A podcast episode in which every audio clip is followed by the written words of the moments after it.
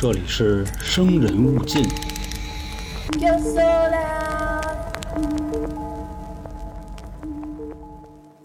北宋京城开封的僧人天赏以及术士耿盖、张岗等人，以释放邪法的罪名，宣布将这几个妖僧妖道全部拉到大街上弃市。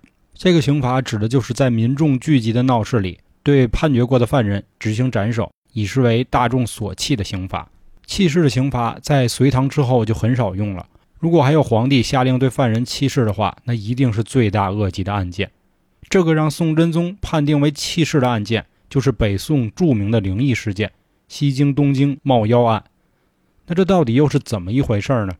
这群妖僧妖道是真凶还是被冤枉的呢？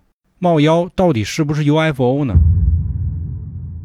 这里是由春点 FM 为您带来的《生人勿近》，我是黄黄。在宋真宗天禧二年的时候呢，西京河南府的百姓啊，每天晚上还没黑的时候，就赶紧把门给锁上了，并且呢，还要把自己锁在屋子里，都不敢出门。这是为什么呢？听说啊，在城里到处都流传着一个传言，说是天上呢有一个形状像帽子一样的妖怪，到了晚上还能变化成狼一样的怪物，飞入百姓家伤人。有胆大的人呢，就拿着兵器啊，成群结队的在捉捕这个怪物。时间转眼到了五月，冒妖伤人的传言呢，传的是沸沸扬扬。不只是西京啊，周边的城镇也受到了传言的影响，社会上弥漫着各种恐怖的氛围，百姓的生活秩序啊，也因为这个顿然大乱。五月底的时候，河阳三城节度使张民向宋真宗报告了关于冒妖伤人的情况。宋真宗听完以后呢，特别生气，立即派出了御史吕岩到河南府责问当地的主政官员。因为宋真宗这个生气啊，并不是没有道理。河阳三城节度使掌管的是黄河中下游的三城五郡的军权，管辖的呢就是现在河南省的孟津、焦作、卫辉和荥阳这一部分。而偏偏这一发生在西京的案件呢，并不是由西京的官员奏报，而是由离东京更远的河阳三城主政官报告的。那么西京的官员他们在干嘛呢？为什么又会造成这么巨大动荡的事情隐瞒不报呢？难道说他们玩忽职守吗？所以当时皇帝啊很生气，这位御史吕岩呢也不敢慢待，火急火燎的就赶到西京了。见到了西京的主政官员王嗣宗后呢，也是表明了自己的来意。可是他万万没有想到的是啊，王嗣宗对这个事儿啊并不以为然，因为他呢是出了名的固执，还不信邪。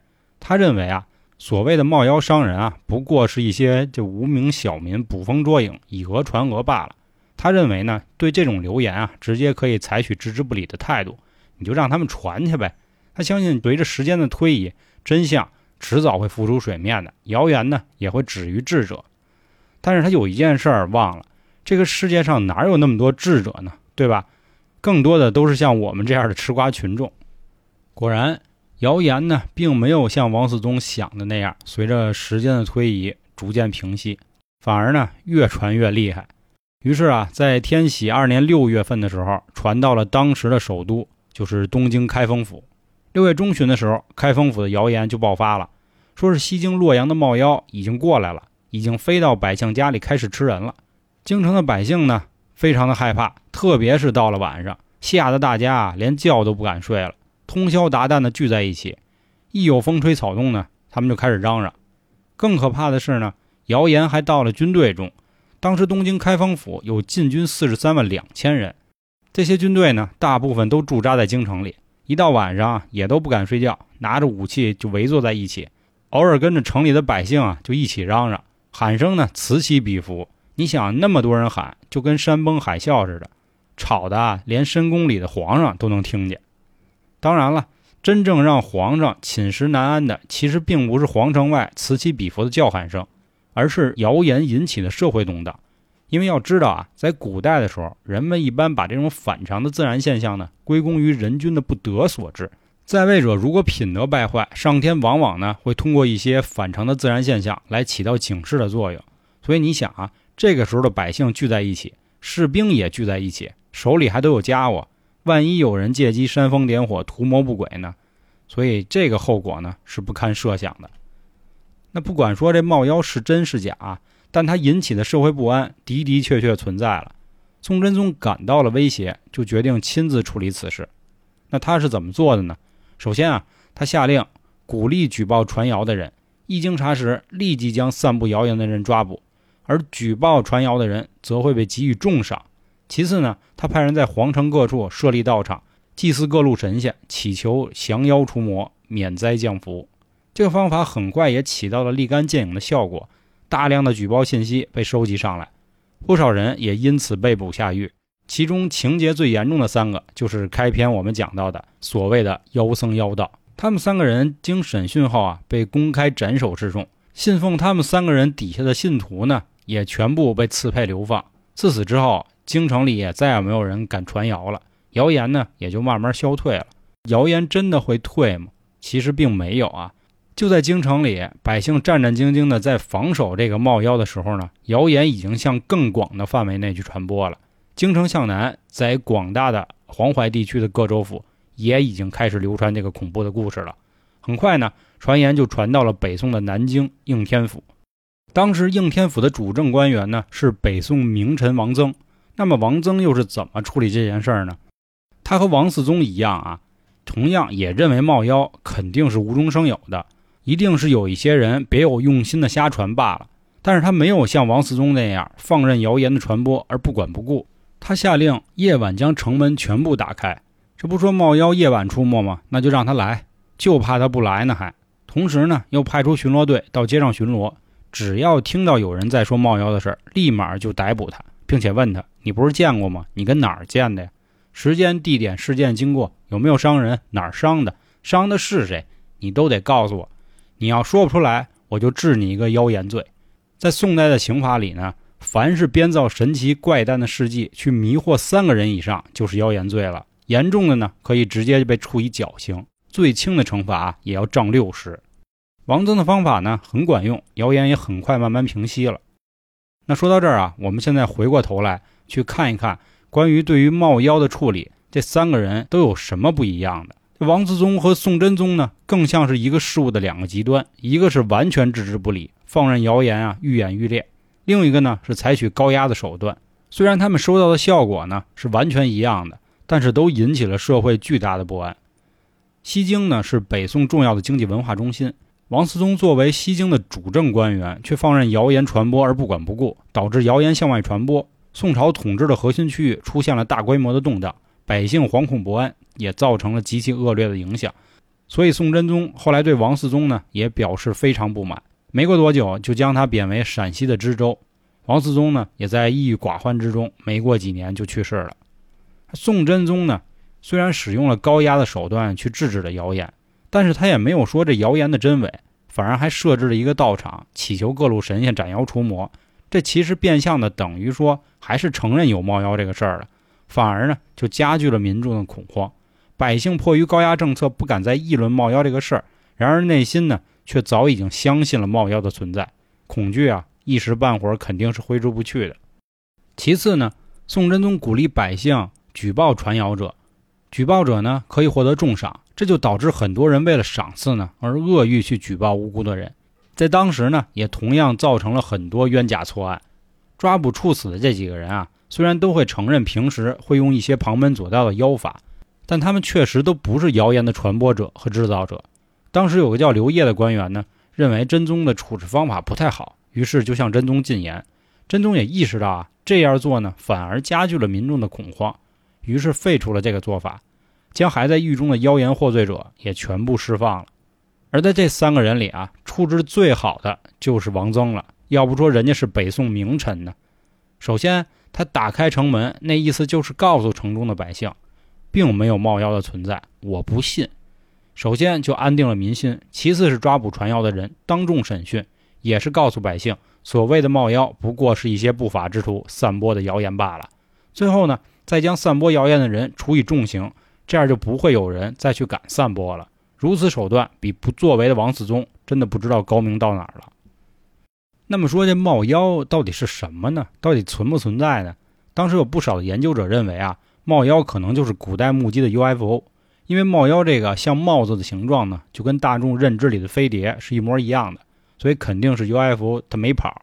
如果说冒妖最早产生地呢是西京洛阳府看到的飞碟，其实还说得过去。但是呢，有个问题，这问题是什么呢？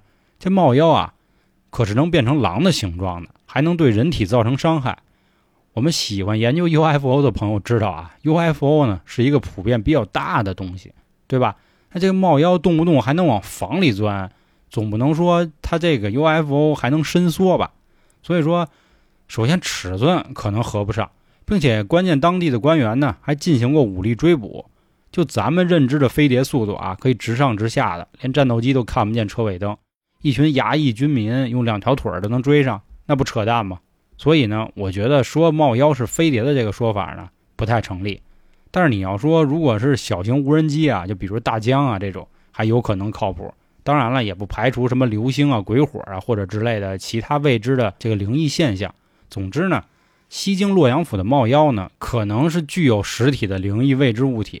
但是除了西京洛阳之外呢，冒妖重灾区的东京开封府以及南京的应天府等州府。可以说都是以谣言的状态存在，并没有人所谓见过，绝不是那些解读者说的啊。冒妖是飞到开封或者飞到应天的，仅仅是过来传的谣言罢了。除了西京洛阳府的冒妖，其他州府根本就没有冒妖的存在。所以我们可以断言啊，所谓的冒妖只出现在了西京洛阳府，而其他的地方都没有过。也正是因为这个原因呢，宋史才把所发生的冒妖案都归结于讹言这一类。也就是说啊，全部都是传闻，包括最早在洛阳府出现的冒妖，官方修史是不相信冒妖存在的。毕竟呢，最早提及冒妖的节度使张民也是听外界传闻的。而且啊，被宋真宗派去调查、去问责的这个御史吕岩也没有下文可言了，八成就是调查不出什么来。所以说，整个冒妖案呢，从一开始应该就是一个精心散布但别有用心的谣言。然而呢，由于时代的局限性啊。古代类似冒妖的谣言还有很多，大部分的谣言也都随着时间慢慢流逝就平息了，并不会社会呢造成什么巨大的影响。唯独这个冒妖的谣言却不断演变，快速传播，在社会上、在军营中都引起了极大的骚乱。它造成的影响啊，已经不是说用一句谣言就能解释的清楚了。但要知道，宋真宗这个人呢，迷信道教。晚年大办宗教活动，将诸多的道士和修仙者请来宫里，并且亲自呢到泰山去封禅。大臣们为了讨好皇帝，也投其所好，屡屡的向他报告祥瑞的出现。宋真宗很在意这些，大臣们自然也知道奏报一些让皇帝高兴的事儿。各地的大灾小难是能隐瞒就隐瞒，为什么偏偏冒妖这事儿愈演愈烈，沸沸扬扬，以致闹到了皇上的耳朵里呢？这背后隐藏着一些不为人知的秘密。还是有人在操控这个事儿呢，所以可以肯定的是，冒妖案一再发酵，遍及了整个大宋王朝的三京，幕后肯定是有推手的。那这个事儿到底又是怎么回事呢？我最近啊看了一档央视的栏目，里面有一位教授的解读。哎，他说完以后呢，我大概懂了。在这块呢，跟大家分享一下。首先呢，我们要搞清楚冒妖案的幕后推手是谁。最简单的办法就是搞清楚谁在这件事中。受益最大，谁受益最大，谁嫌疑就最大。那么说谁受益最大呢？这个人叫赵受益，没开玩笑啊，这个人的人名就叫这名。很多人可能都没有听过这个名字，但是啊，只要说出他另一个名字，喜欢历史的朋友应该就知道了。赵受益还有一个名字叫赵祯，唯一在世的儿子，也是北宋的第四个皇帝，后来的宋仁宗。前段时间我记得啊，还有一个热播的电视剧，就是以他的原型创造出来的。那我相信有人可能会说了啊，宋真宗死的时候，赵祯才不过十一岁；冒妖案发生的时候呢，要按照虚岁来算，他才八岁。一八岁的小屁孩还能有这城府，还能有这手段？且听我继续娓娓道来啊！就在京城爆发谣言的第六天呢，有人就报过，说彗星出现了。在古代啊，彗星被称为扫帚星。迷信的人认为呢，彗星是战争、饥荒、洪水、瘟疫等灾难的化身。彗星的出现通常也预示着灾祸即将降临人间。我们上面也说过啊，如果频繁的发生灾祸，就一定是上天对当政者的一种警示。所以宋真宗当时很害怕啊，立刻也命道士呢设立了道场去祈求去妖除灾，同时他还下令大赦天下。然而宋真宗的努力呢，似乎也没得到什么效果。彗星在天空整整啊。待了三十七天，直到七月底才消失。八月初的时候，大臣们集体上表，表示啊，猫妖彗星之所以接踵出现呢，是由于东宫未立的缘故，请求宋真宗将他唯一的儿子赵受益为太子。宋真宗这一年啊，也虚岁算五十了，虽然有过六个儿子，但前面几个都早夭了。赵受益也成了他目前唯一在世的，册封为太子呢，也是理所应当的事儿了。然而很奇怪啊，他却拒绝了群臣的请求。那为什么呢？听说是跟一个女人有关。宋真宗的皇后刘氏学识丰富，才华过人，非常受到他的宠爱。真宗每次批阅奏章的时候呢，也都会喊他一起。群臣们在眼里看起来很担心，说他不会成以后的武则天吧？最关键的是呢。赵受益啊，还不是刘氏的亲生儿子，而赵受益的生母呢，本是刘皇后身边的一个宫女，是偶然被真宗临幸才怀上了龙种。刘氏无后，真宗又喜欢刘氏，所以便将赵受益归到了他的名下。大臣们的担心也不是这个没有道理啊，因为权力是很可怕的东西。武则天连自己的亲生儿子皇位都抢去了，更别说赵受益还不是刘氏的亲儿子呢。那么刘氏有没有想过说效仿武则天来这么一出呢？从他后来的种种表现看啊，他真的有过这个想法。第一次上表被拒绝之后呢，群臣们更加坚信这刘氏啊确有不臣之心，于是呢便再次上表，一连上了三回。宋真宗肯定也顶不住压力，也就同意了册立赵受益为太子。在天禧二年八月的时候，赵受益晋封为生王，同年九月立为皇太子，赐名赵祯。自此以后，一直到真宗去世，再也没有发生过什么大的灾异事件了。冒妖案随着赵受益被册立为太子而逐渐平息，而这一过程中跌宕曲折，非常耐人寻味。在封建社会，人们认为啊，君主权力受命于天，理论上说呢，君主享有至高无上的权力，可以决定人的生死，也可以左右一个国家的未来。然而呢，历史一再证明，不受制约的权力必然是危险的。那么，如何才能制约受命于天的权利呢？受命于天的权利能够制约他的，应该可能也只有天了。这事实上呢，其实不仅在宋代，在历朝历代，只要在皇位继承的关键时刻呢，都会发生一些反常的现象。从古至今呢，灾异也一直是大臣们用来制约军权的最有效的一个手段了。冒妖案很可能只是一次偶发事件，被宋朝的士大夫所利用，以达到自己的政治目的。从形式上看啊，虽然是个谣言，影响了社会的治安和人们的正常生活，但本质呢，还是人们对政治秩序的质疑和不安。这上面关于这个分析呢，嗯，再一次感谢央视的那个节目吧，让我也想明白了很多啊。大家有兴趣的呢，也可以去看一看。同时呢，也欢迎您添加微信“春点二零一九”进群呢，我们可以也一起在讨论啊。另外呢，我们开通了粉丝团，也欢迎您各位的加入。加入之后呢，就可以收听我们旗下三张专辑所有的付费节目了。那今天的节目就到这里，拜拜各位。